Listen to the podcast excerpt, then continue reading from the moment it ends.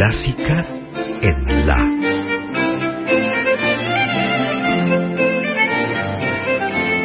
Idea y conducción, Margarita Celarayán.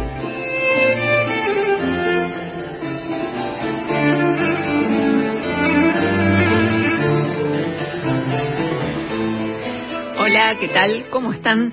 Comenzamos a partir de ahora Clásica en la, este espacio que dedicamos todos los jueves a creaciones, actividades, trayectorias de compositoras y de directoras de todos los tiempos. Estamos en vivo hasta las 20 aquí en la 96.7. Yo soy Margarita Cerarayán y hacemos este programa junto a Analía Pinat en la operación técnica y Miriam Chámez en la locución. ¿Cómo estás, Miriam? ¿Cómo estás, Margarita? Solo por hoy. Solo por hoy porque Carolina Guevara no pudo venir hoy a acompañarnos, así que un placer siempre, Miri, compartir el aire con vos. Igualmente que nos compartimos todos los martes a las 13 nuestros recorridos de Ruta Nacional Clásica y ya nos ha tocado también compartir algún clásica en la, ¿no? Este año. Exactamente. Así es, así que estamos nuevamente aquí con muchísima música de compositoras, como eh, es habitual, por supuesto, y como anticipábamos recién con Santiago Giordano. Pero antes, Miri, eh, si te parece, recordemos las vías de contacto y las redes sociales. Pueden comunicarse durante el programa hasta las 20 al 4999-0967. 4999-0967. Nos pueden escribir al 115 335 5367 11 53 35 53 67 y también nos pueden seguir en las redes sociales Instagram y Facebook arroba en la clásica. Exactamente. Así pueden comunicarse con nosotras durante el programa, ¿no? Mientras estemos aquí, hasta las 20, a través de la línea de oyentes. No, línea de oyentes no. WhatsApp únicamente. Ah, perfecto. WhatsApp Entonces, porque no únicamente si quieren llamar mientras está sonando la música, ahí sí este puedo atender, pero si no a través del WhatsApp. 115-335-5367. Exacto. Y después, en el momento que quieran, durante la semana, estamos en las redes sociales, arroba en la clásica. Y cada programa de Clásica en la comienza con una historia de vida, el relato de la vida de alguna compositora del pasado y, por supuesto, mucha de su música. Y la historia de hoy nos lleva a Finlandia a la primera mitad del siglo XIX.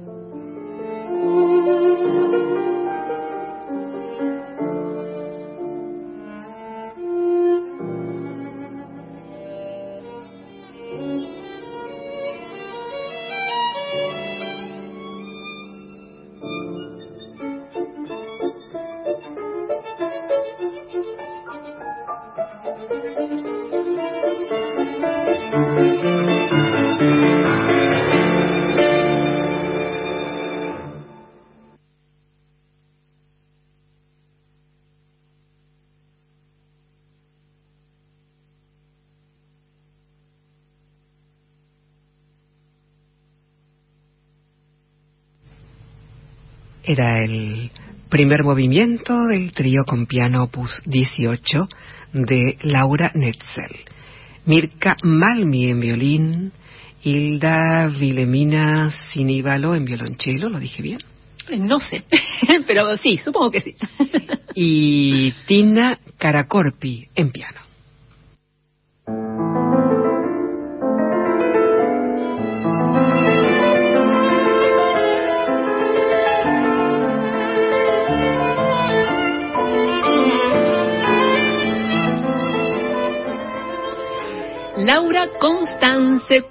Pistolecors era el nombre completo de nacimiento de nuestra compositora histórica de hoy, a quien conocemos con el nombre que mencionaste recién, Miriam, que es Laura Netzel. Ella nació en 1839 en Finlandia.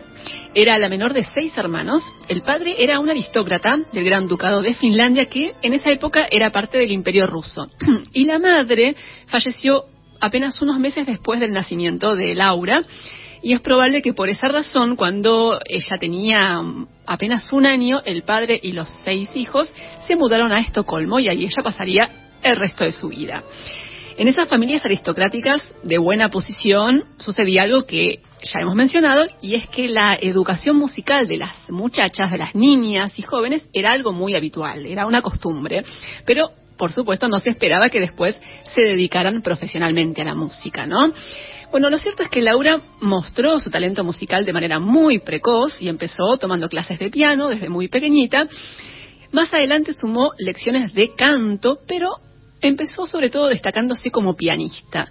Tenía 18 años cuando ofreció su primer recital y desde ese momento participó en varias veladas musicales, en conciertos de música de cámara, pero también ya desde esa época, cuando todavía era adolescente, Laura Netzel se sintió muy atraída por la creación musical. Estudió composición en Estocolmo y también en París. Ahí estudió con Charles-Marie Vidor, que era un prestigioso organista y compositor de la época. Se cree que empezó a componer cuando era muy jovencita, pero recién decidió dar a conocer algunas de sus creaciones en la década de 1870, cuando tenía ya más de 30 años.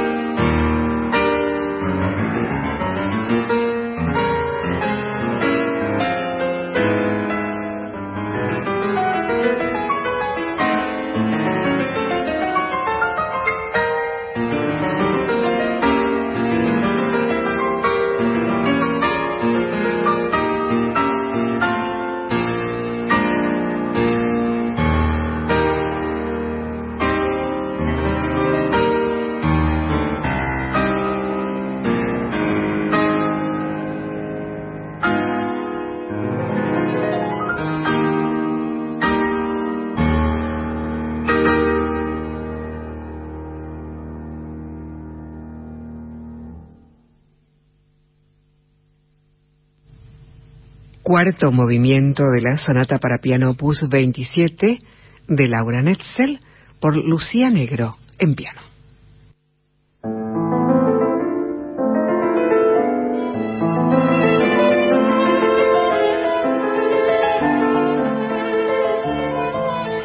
En 1866, Laura Pistole Kors se casó con un médico y tomó su apellido. Por eso es que la conocemos como Laura Netzel.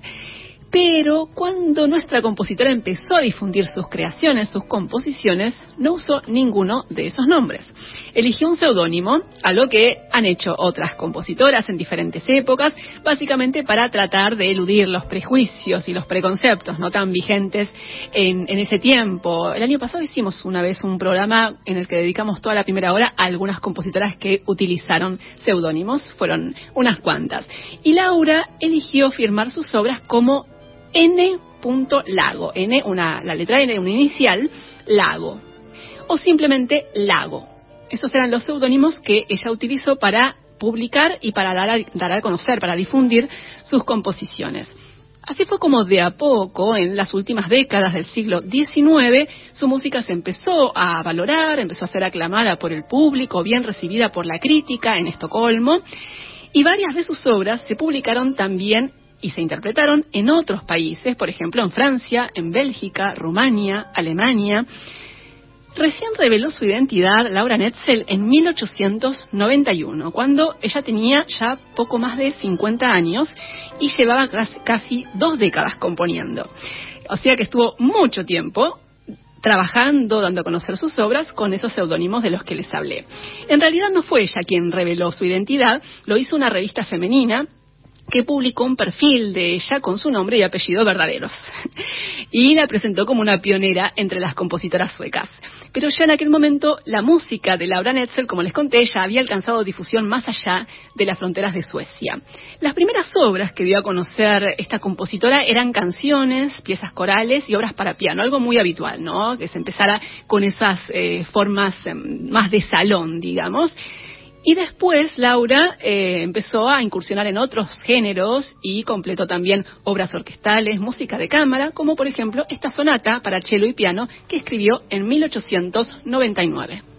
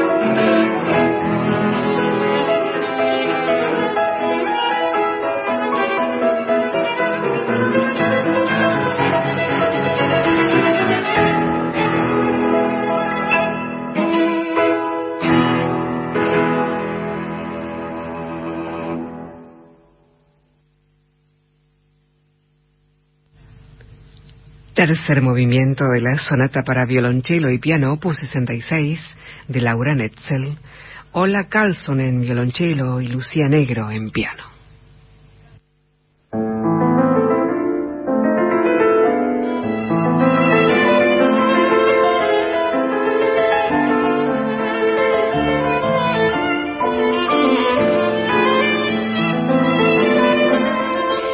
Aunque empezó componer desde muy joven, Laura Netzel tuvo, digamos, su auge como compositora entre las décadas de 1870 y 1890. Pero la composición no fue su única ocupación, ya les conté que también fue pianista. Y también les comenté que provenía de una familia aristocrática de muy buena posición económica y ella aprovechó esos recursos para impulsar acciones filantrópicas creó varias iniciativas para ayudar a personas de los sectores más desfavorecidos de Estocolmo, que era, como les dije, la ciudad en la que pasó prácticamente toda su vida. Por ejemplo, fundó un refugio para mujeres sin hogar. Y desde 1892 organizó conciertos para trabajadores, conciertos que se hacían los días sábados en diferentes auditorios de Estocolmo y esa fue una iniciativa que duró más de 15 años. Ella trató siempre de convocar a los mejores músicos de Suecia para que participaran de esos conciertos y ella misma, Laura Netzel, dirigió también en algunas de esas presentaciones el coro y la orquesta. Esta serie de conciertos destinada a trabajadores tuvo tan buena repercusión que la convocaron para replicar el proyecto en Francia. En Estocolmo el ciclo se interrumpió en 1908, pero ella siguió muy activa, componiendo siempre. Laura Netzel falleció en Estocolmo en 1927 a los 87 años.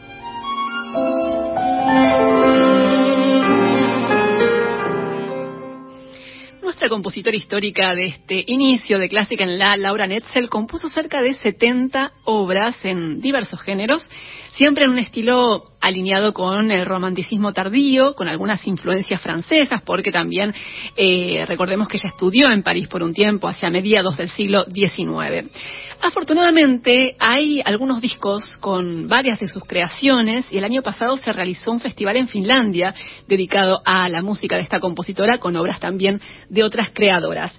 Y eh, algo que sucede, que he notado, es que hay mucha música grabada de compositoras suecas, ¿no? Claramente en Suecia hay como un, interés y un impulso, digamos, a, la, para la visibilidad de las compositoras de la actualidad y también del pasado, y por esa razón hay muchas grabaciones por ejemplo, de la música de Laura Netzel y de tantas otras creadoras suecas, sobre todo de los siglos XIX eh, y XX. Vamos a escuchar ahora una obra de Laura Netzel que es la suite para violín y orquesta de cuerdas, opus 83. La vamos a compartir en versión de Malin Broman en violín y la orquesta de cámara Música Vitae dirigida por la misma Malin Broman.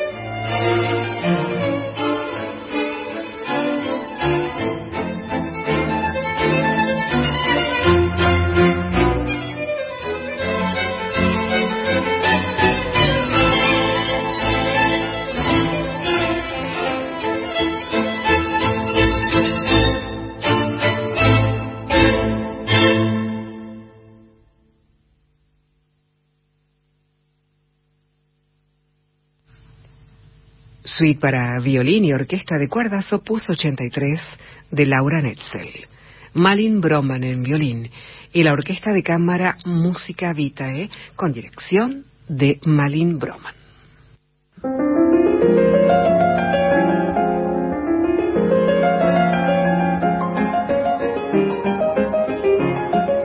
Seguimos en Clásica en La, estamos hasta las 20 compartiendo música de compositoras, actividades de directoras aquí en la 96.7 y ahora es momento de dedicarle espacio a una directora de la actualidad que es Natalie Stutzman, una gran artista que como muchos saben comenzó su actividad como cantante, es una de las contratos más importantes de las últimas décadas, que empezó su, su trayectoria ya hacia mediados de la década del 80 con actividad en todo el mundo, con muchísimas grabaciones, una cantante fabulosa, pero hace ya unos años que empezó a incursionar también en el campo de la dirección orquestal, sin dejar el canto, ¿no? En forma paralela. De hecho, les propongo que empecemos escuchando, escuchándola, perdón, en esa doble faceta, ¿no? Como cantante y como directora. Eh, no, no es la única eh, cantante directora. Tenemos también a Bárbara Hannigan, que también ha estado aquí en Clásica en Lano, que es soprano, y también en varias ocasiones ha combinado las dos actividades en forma conjunta. Bueno, Natalie Stutzman ha hecho lo mismo, por ejemplo, con un álbum que grabó hace un par de años con arias de Händel, así que vamos a escuchar algo de, de, ese, de ese material junto a una orquesta barroca que ella misma fundó, que es Orfeo 55. Así que vamos a escuchar un área de la ópera Circe de Händel, Non so speme, por Natalie Stutzman, la contralto, y también directora del ensamble Orfeo 55.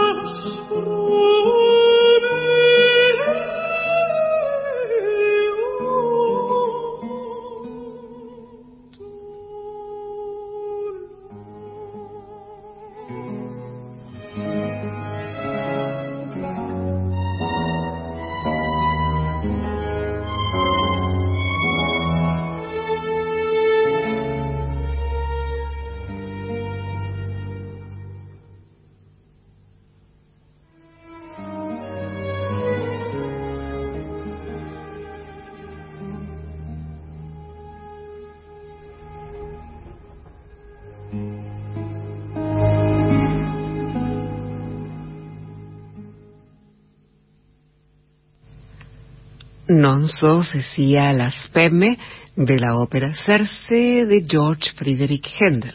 La contralto Natalie Stutzman también a cargo de la dirección del ensamble Orfeo 55.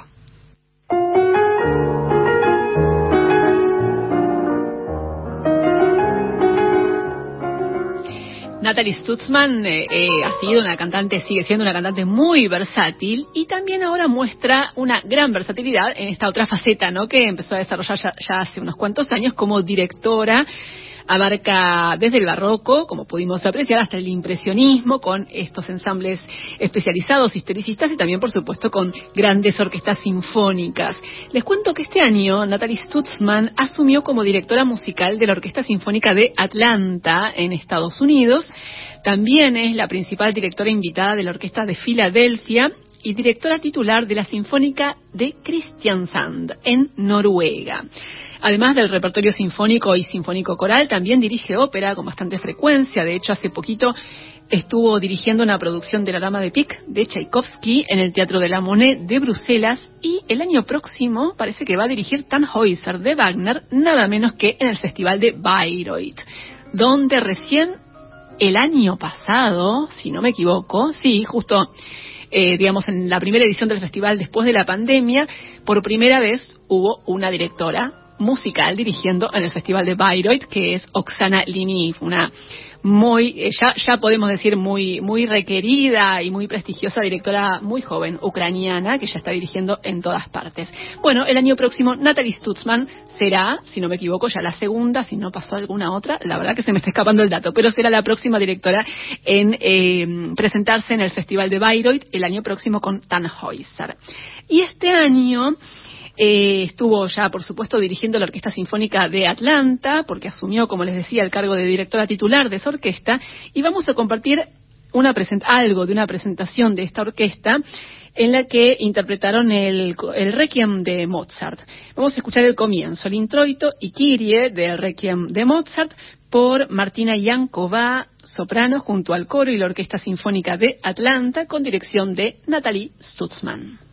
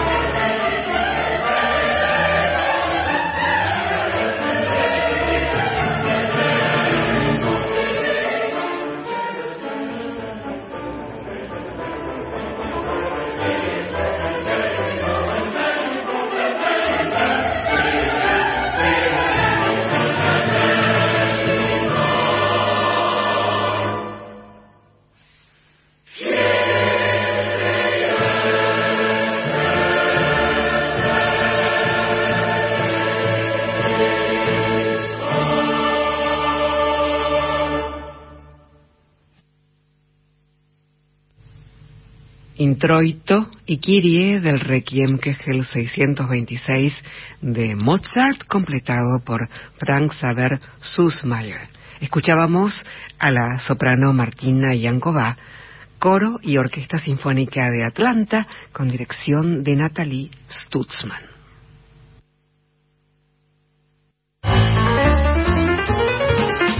La música que te gusta y la que te va a gustar. Por Radio Nacional Clásica 96.7, la radio pública.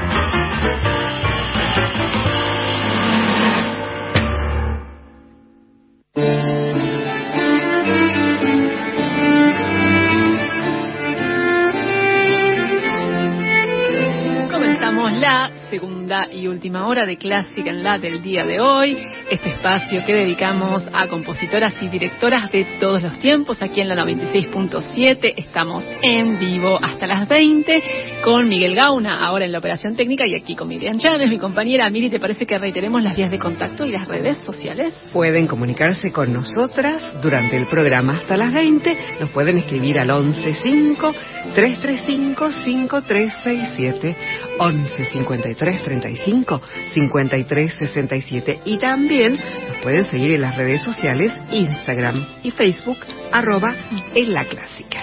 Así es, y ahora vamos a seguir, vamos a comenzar en realidad esta segunda hora con otra directora de nuestro tiempo, a quien vos conociste hace poquitos días, porque estuvo aquí en Radio Nacional Clásica en varias ocasiones, que estoy hablando de Ligia Amadillo, ¿no? Vos la pudiste conocer en el programa de Sebastián muy, ¿fue? Sí, muy talentosa y además es una persona increíble, muy, muy, muy agradable realmente con todo, bueno, además de, de contarnos este, toda su, su, actividad, lo que venía a hacer en ese momento aquí, que tocó en el Colón y demás, pero me pareció una persona muy accesible, muy agradable. Divina, es un encanto de persona absolutamente cálida, abierta, sencilla, una estupenda directora además, ¿no? Con muchísima trayectoria brasileña que ha estado presente también en Clásica en Lano un par de ocasiones. Me acuerdo que tuvimos ocasión de conversar con ella en el primer programa que hicimos de este, de este espacio, que fue en marzo de 2020, y en aquella ocasión hicimos una nota telefónica porque ella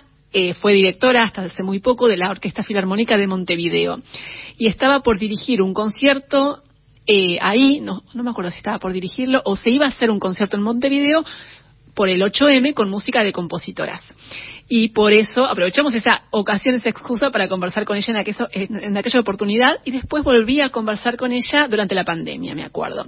Es una personalidad realmente admirable, Ligia Amadillo, que, eh, bueno, ya sabrán quienes escuchan con frecuencia la, esta emisora que estuvo entonces en Buenos Aires en estos días, la semana pasada, porque volvió para dirigir en el Teatro Colón un concierto de la Filarmónica de Buenos Aires hacía creo que casi 15 años, ¿no? Que no venía a dirigir en el Colón Ligia Amarillo.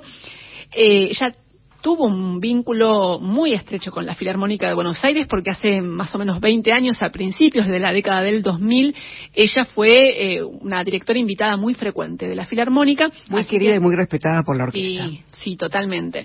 Y, y, bueno, ya desde entonces desarrolló ese vínculo tan estrecho con la Filarmónica, pero bueno, pasaron muchos años hasta que finalmente pudo volver a dirigir aquí Ligia Amadillo.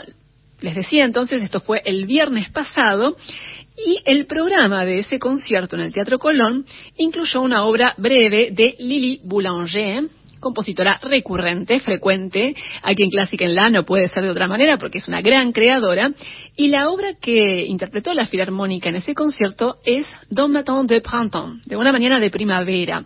Es una obra breve que Lily Boulanger empezó a componer en 1917, originalmente la escribió para violín y piano, y también hizo otras versiones para flauta y piano y para trío de violín, cello y piano.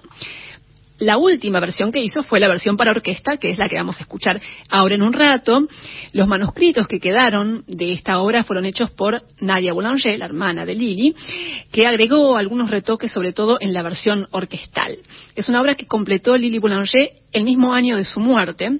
Recordemos que falleció muy joven Lili Boulanger, porque tuvo siempre una, una salud muy frágil y falleció con apenas 24 años.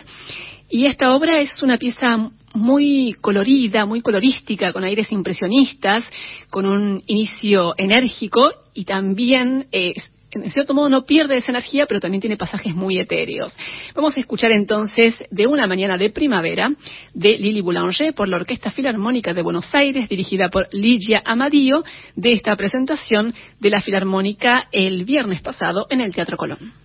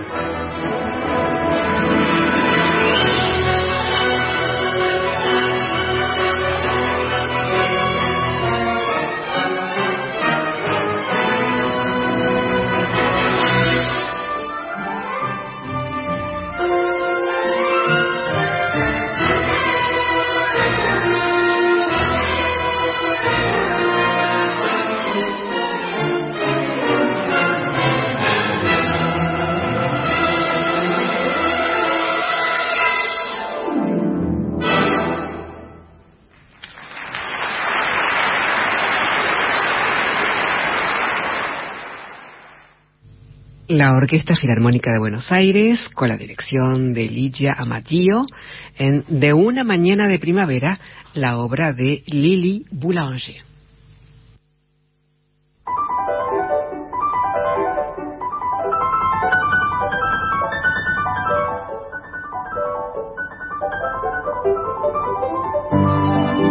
Seguimos en Clásica en la hasta las 20 aquí en la 96.7 y ahora les cuento que el viernes, no mañana, sino el de la semana próxima, en un concierto dentro del ciclo de la Orquesta Sinfónica Nacional, va a haber música de una compositora argentina y va a haber también una directora dirigiendo como invitada a la Orquesta Sinfónica Nacional. La directora es Jenny Delgado, un nombre conocido también, ha estado... Viernes 28, Margarita. Exacto, el viernes 28 en el CCK, ¿no?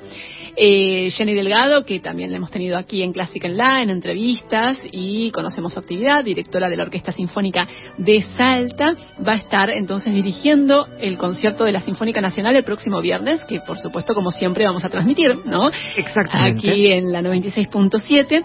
Y eh, les decía que dentro del programa, que está dedicado a compositores argentinos, habrá música de Juan José Castro, del querido y recordado Guillermo Salkman también, y de la compositora entrerriana Celia Torrá, una, una pionera entre las compositoras profesionales de nuestro país.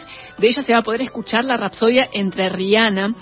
Y nos pareció una buena excusa para volver sobre la figura de Celia Torrá, eh, que fue una, una figura, una artista realmente admirable, pero por donde se la mire.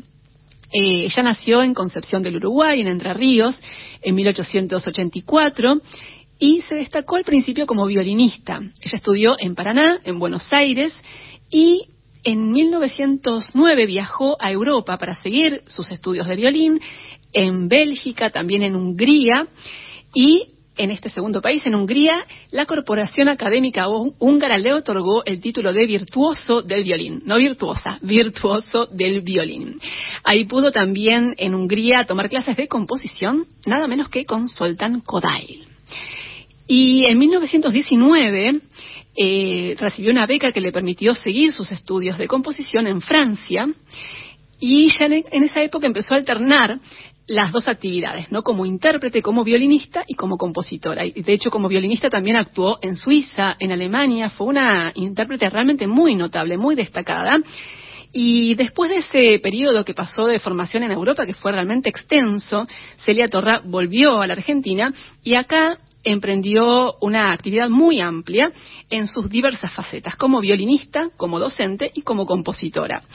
En 1938 recibió el premio del Salón Nacional de Música Argentina por una de sus obras y en 1949 se produjo un gran acontecimiento, del cual ya hemos hablado, y es que se convirtió Celia Torra en la primera mujer en dirigir una orquesta en el Teatro Colón, en un concierto que estuvo dedicado a obras de compositores argentinos, y la obra que dirigió es esta Rapsodia Entrerriana que se va a poder escuchar el próximo, eh, el próximo viernes en el CCK.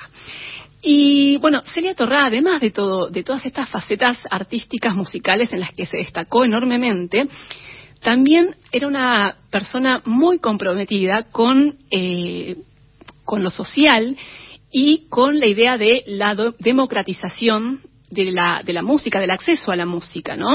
Y con eh, la, la intención de generar oportunidades de desarrollo también para otras mujeres.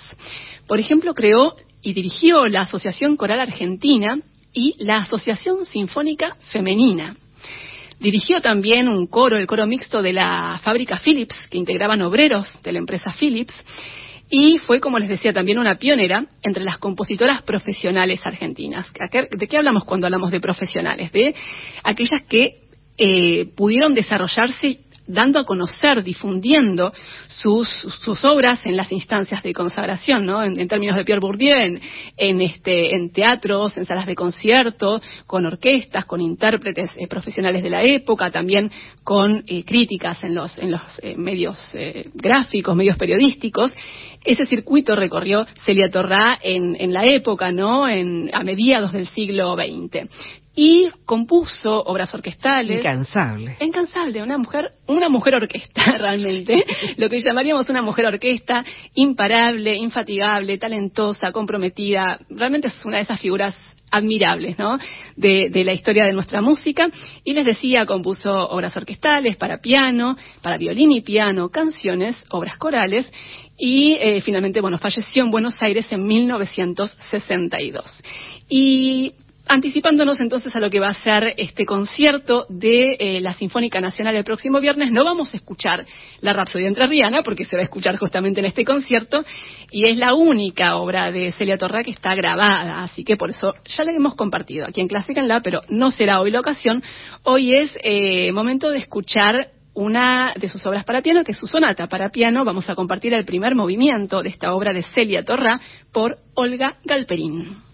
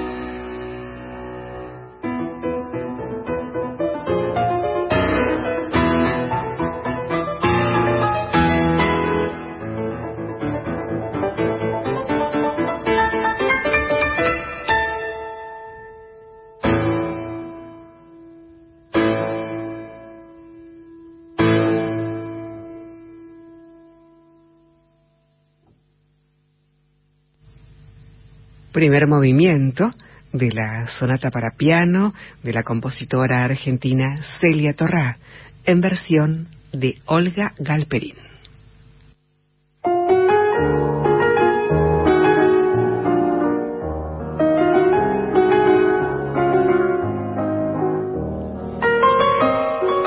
En Clásica en la hasta las 20 estamos compartiendo este espacio que dedicamos a compositoras y directoras de todos los tiempos y siempre tratamos de dedicar en general el final del programa a algo de nueva discografía porque, por suerte, cada vez hay más.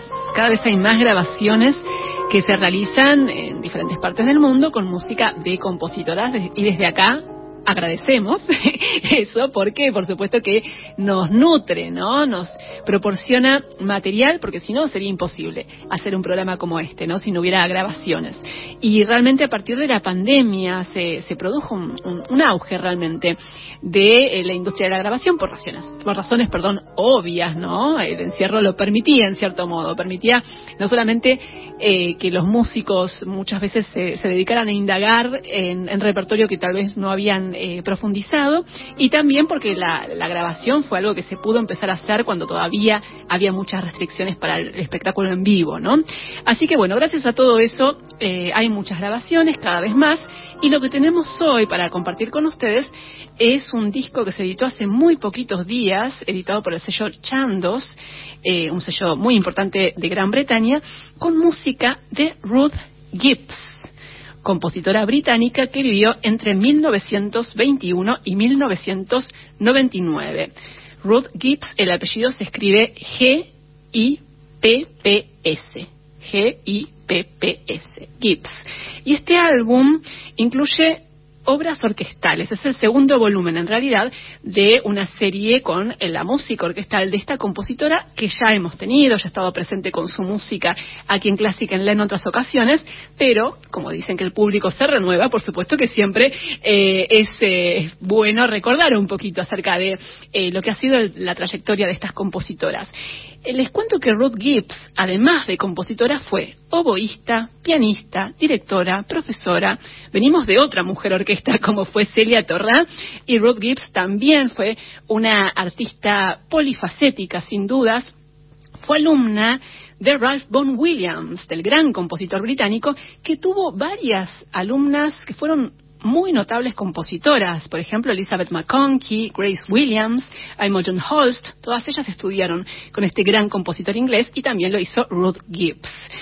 Parece que ella empezó a componer en sus años de estudio, eh, estudió en, la Royal, en el Royal College of Music de Londres y cuando tenía apenas 22 años un director muy famoso de la época, que era Henry Wood, presentó una de sus creaciones, que se llama Caballero de Armadura, en el cierre de los BBC Proms, que es ese famosísimo festival eh, que se hace todos los años eh, en Londres, los Promenade Concerts, ¿no?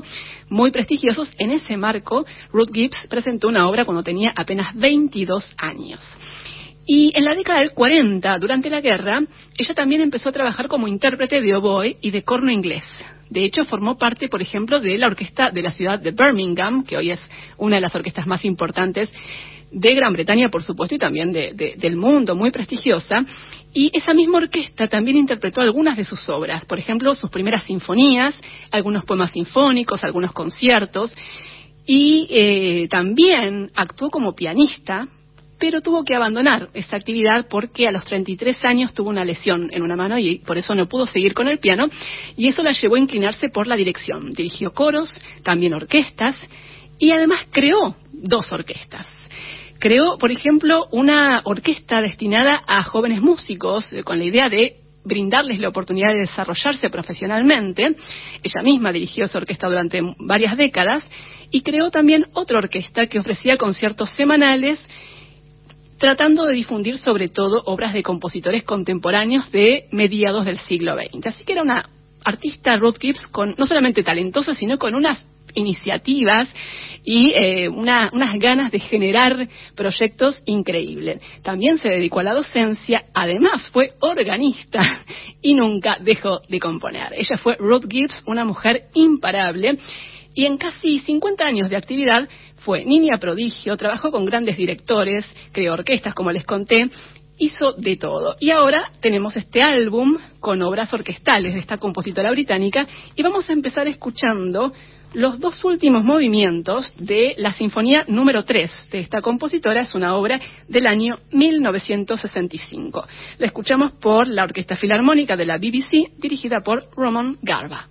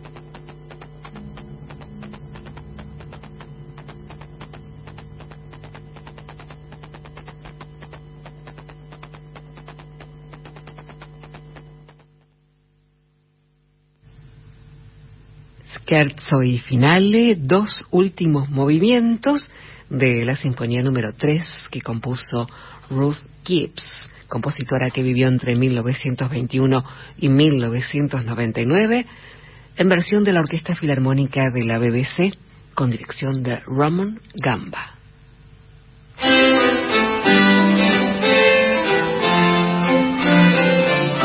Vamos a quedar escuchando algo más de este álbum con obras orquestales de Ruth Gibbs, editado hace muy poquito por el sello Chandos.